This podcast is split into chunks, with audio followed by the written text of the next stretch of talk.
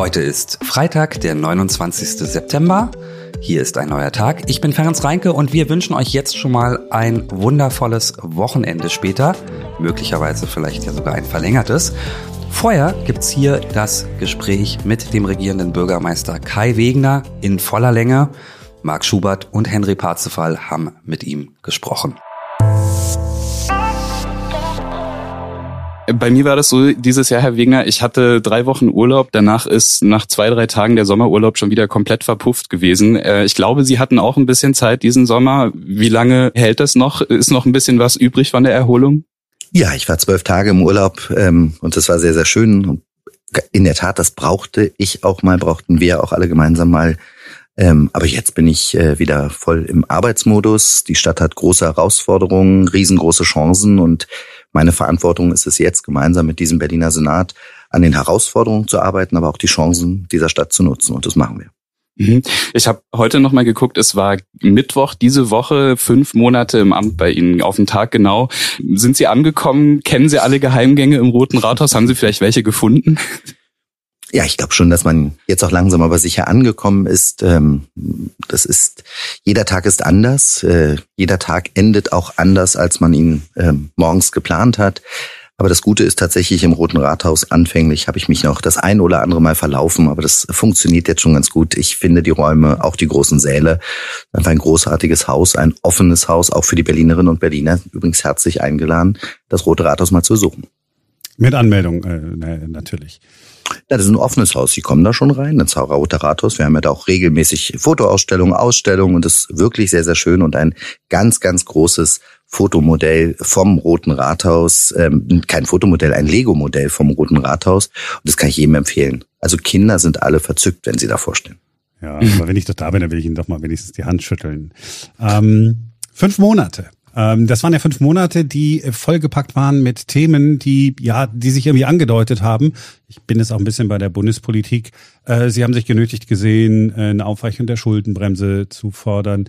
Die AfD ähm, hat sich nach vorne gespielt in den Umfragen. Stichwort Flüchtlingskrise.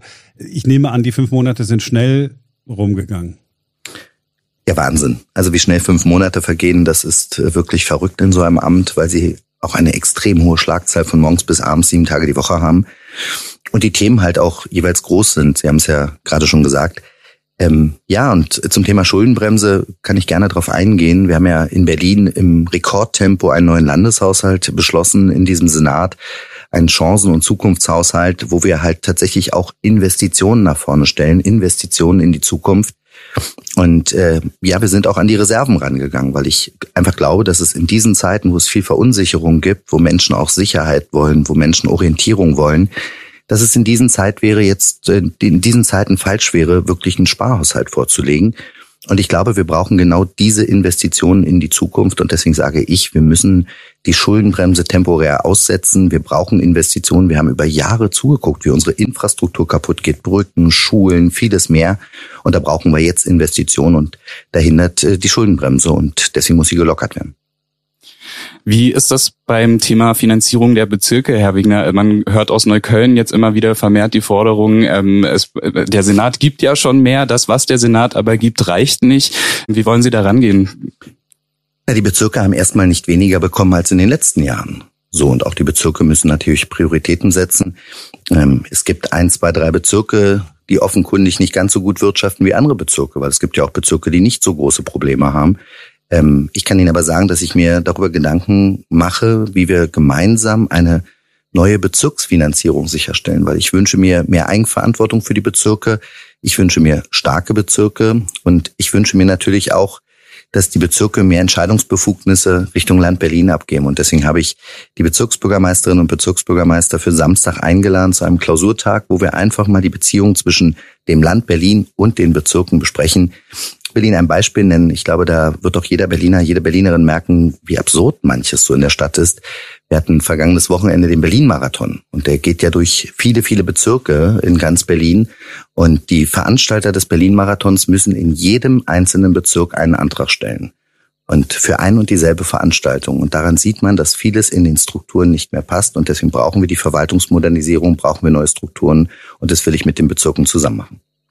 Ja, und äh, wahrscheinlich geht's da auch um Zentralisierung. Na klar, wir brauchen ein paar Entscheidungen, die wirklich hauptverantwortlich in, im Land liegen, also beim Berliner Senat. Für mich ist das Wichtigste tatsächlich, dass die Berlinerinnen und Berliner wissen, wer die Verantwortung trägt, wer schuld ist, dass etwas funktioniert oder wer schuld ist, dass etwas nicht funktioniert. Häufig erleben wir es ja so, der Senat sagt, äh, die Bezirke sind schuld, die Bezirke sagen, das Land ist schuld. Wenn Bezirk und Land sich einig sind, ist der Bund schuld. Aber wir kommen beim Problem nicht weiter und die Berlinerinnen und Berliner, denen reicht das auch nicht mehr. Und deswegen will ich klare Zuständigkeiten, klare Verantwortlichkeiten. Und da wird zum einen auch natürlich um die Zentralisierung von bestimmten Entscheidungen gehen. Und die Signale, die Sie von den äh, Bezirksbürgermeistern bekommen, gehen die in die Richtung, ja, du hast ja recht und wir machen auch mit oder ja, du hast recht, aber ich gebe meine Macht nicht ab. Nein, ich glaube, alle erkennen die Notwendigkeit, dass vieles in Berlin nicht mehr so richtig funktioniert. Und das haben wir ja nun auch mit der Wiederholungswahl dokumentiert bekommen im wahrsten Sinne des Wortes. Und ich will, dass diese Stadt funktioniert. Ich will dafür arbeiten, dass Berlin wirklich funktioniert für alle Berlinerinnen und Berliner. Und da geht es genau um eine neue Verwaltungsstruktur, die wir auf den Weg bringen müssen. Und ich will das gemeinsam mit den Bezirken machen. Das ist mein erklärtes Ziel. Und wir sprechen hier auch viel mit den Bezirksbürgermeisterinnen und Bezirksbürgermeistern. Wir nehmen uns einen ganzen Tag Zeit für eine Klausurtagung. Das gab es, glaube ich, auch noch nie, dass der regierende Bürgermeister sich so lange mit den Bezirksbürgermeisterinnen und Bezirksbürgermeistern hingesetzt hat. Aber das ist auch nochmal ein klares Signal an die Bezirke, unabhängig wie sie regiert werden. Ich will es mit denen zusammen machen. Es ist sehr schön, dass wir so einen kleinen Rundumschlag machen können mit Ihnen, Herr Wegner. Wir wollen natürlich auch ein bisschen Bilanz ziehen. Äh, ein zentrales Versprechen von Ihnen im Wahlkampf war, Druck rauszunehmen aus der aufgeladenen Stimmung äh, in der Stadt, was das Thema Verkehr angeht. Äh, Sie wollen Politik machen für alle, haben Sie gesagt, Autofahrer, Fußgänger, Radfahrer. Wie erfolgreich sind Sie da aus Ihrer Sicht mit dem Vorhaben bis jetzt? Also erstmal im Allgemeinen, ich glaube, dass die Stimmung wirklich deutlich besser in der Stadt geworden ist. Die Berlinerinnen und Berliner spüren, dass dieser Senat nicht mehr als Hauptaufgabe versteht, sich untereinander zu streiten, sondern wir ringen um Lösungen und wir arbeiten daran, dann das Beste für Berlin zu erreichen. Und äh, ich glaube, das ist sehr wohlwollend. Die Vorgängerregierung Rot-Grün-Rot hat sich nur gestritten. Die Ampel im Bund streitet sich gefühlt auch nur und wir arbeiten. Und äh, deswegen ist die Stimmung, glaube ich, auch in der Stadt wirklich deutlich besser. Ich spüre eine richtige Aufbruchstimmung. Das ist gut in Berlin. Und im Konkreten zur Verkehrspolitik, das ist ja das Thema in der Tat, was die Berlinerinnen und Berliner meist gespalten hat in den letzten Jahren, weil es immer nur dieses Gegeneinander gab. Und ich merke, dass diese Spaltung immer noch da ist. Wenn man der einen Seite sagt, wir prüfen mal einen Fahrradweg, dann wird gleich laut aufgeschrien. Wenn man sagt, da kommt ein Fahrradweg hin, wird von der anderen Seite aufgeschrien.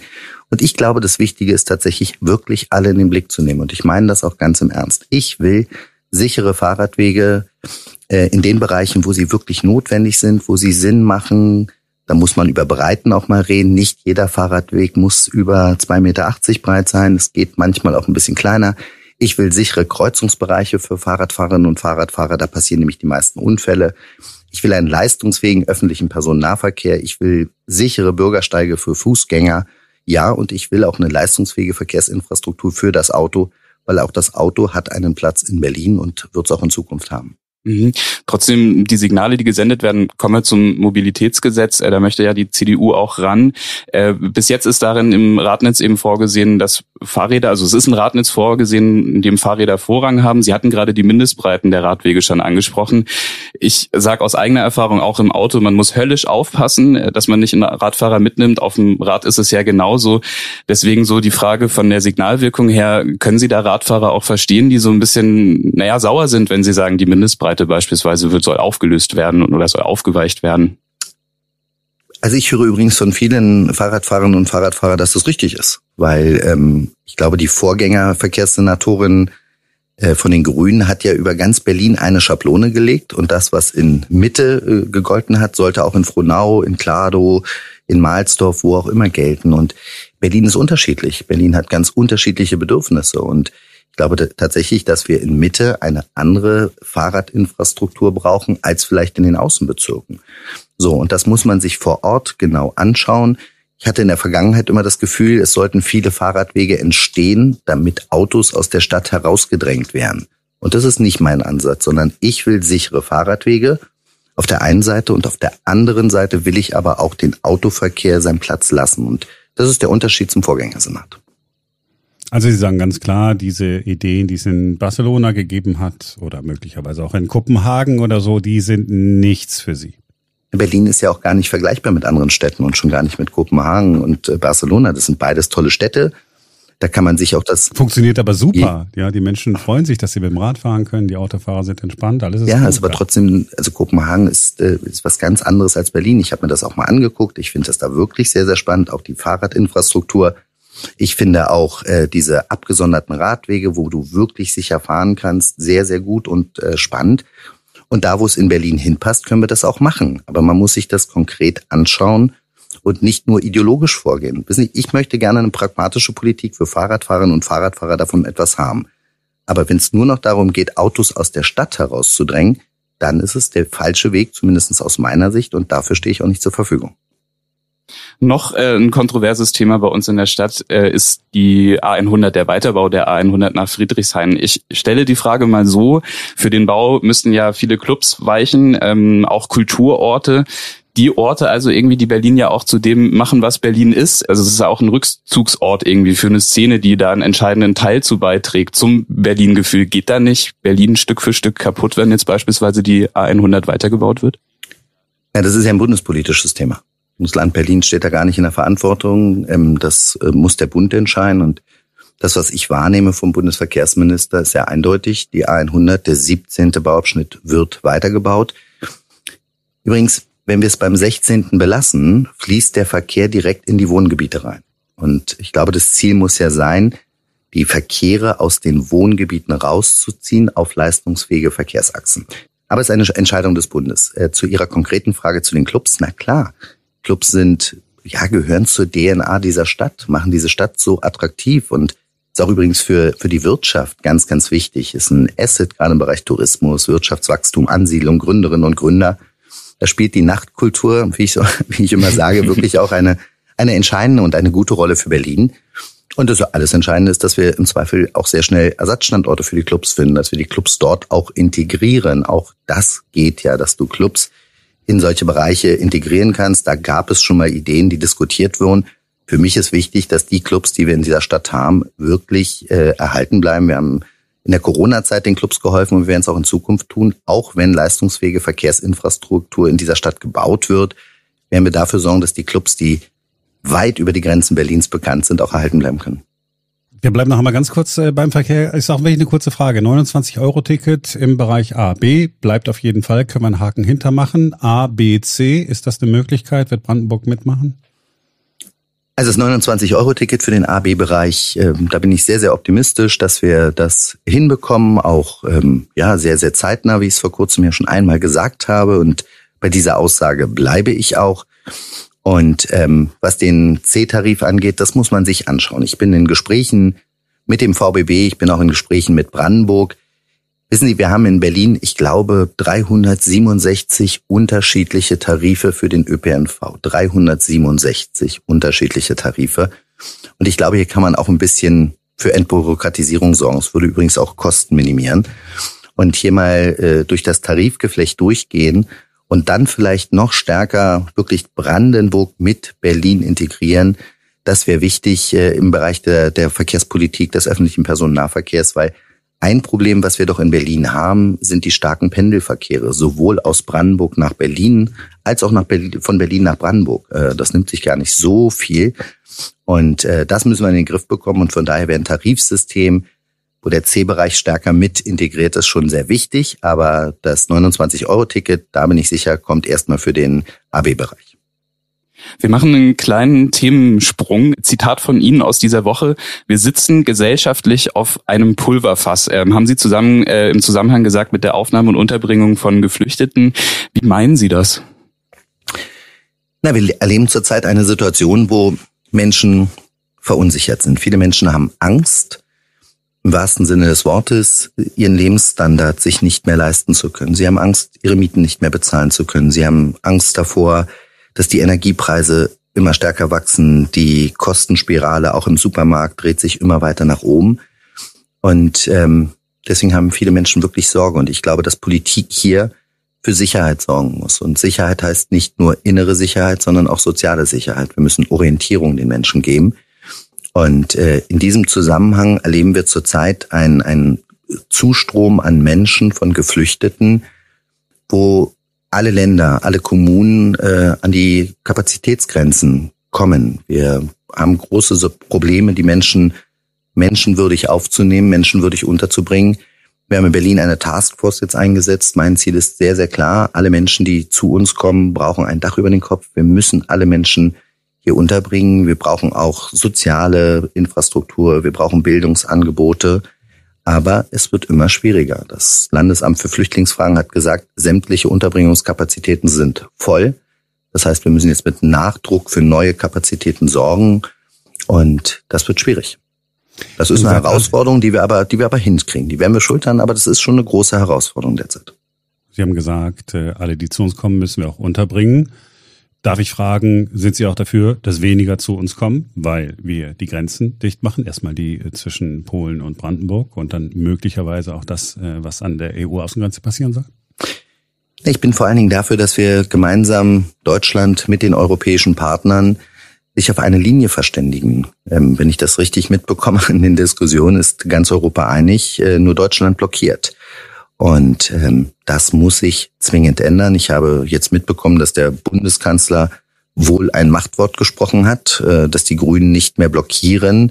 Eine europäische Asylreform. Und ich glaube, das muss die Antwort sein. Wir sind ja nicht isoliert als Deutschland, sondern wir spielen im Rahmen äh, Europas mit unseren Partnern. Und hier braucht es gemeinsame Lösungen.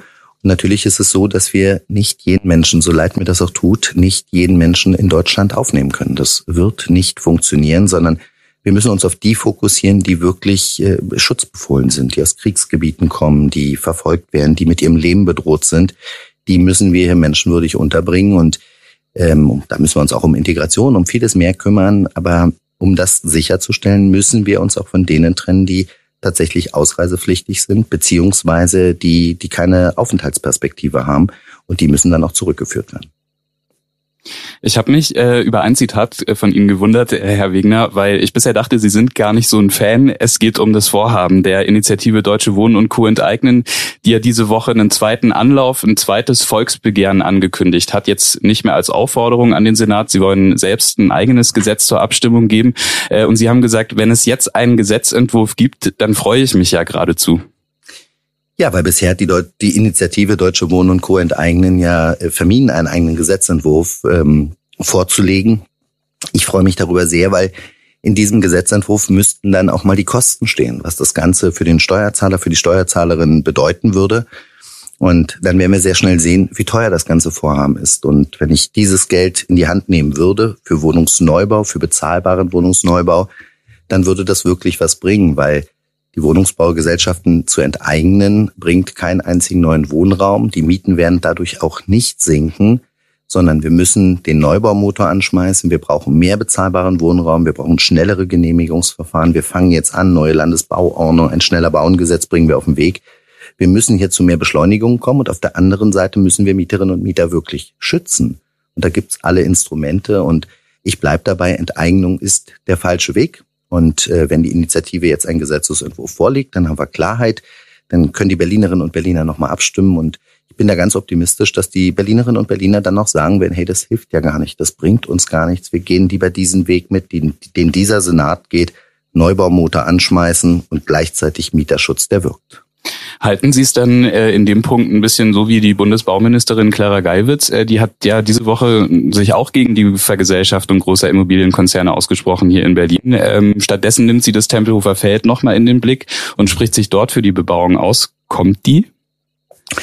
Ja, wir haben einen Koalitionsvertrag vereinbart, dass wir einen, äh, einen internationalen Wettbewerb starten wollen, wie eine Randbebauung auf dem Tempelhofer Feld aussehen kann. Wir haben ein unglaubliches Potenzial in Berlin, auch durch das Tempelhofer Feld, wo Wohnungen, bezahlbare Wohnungen entstehen können.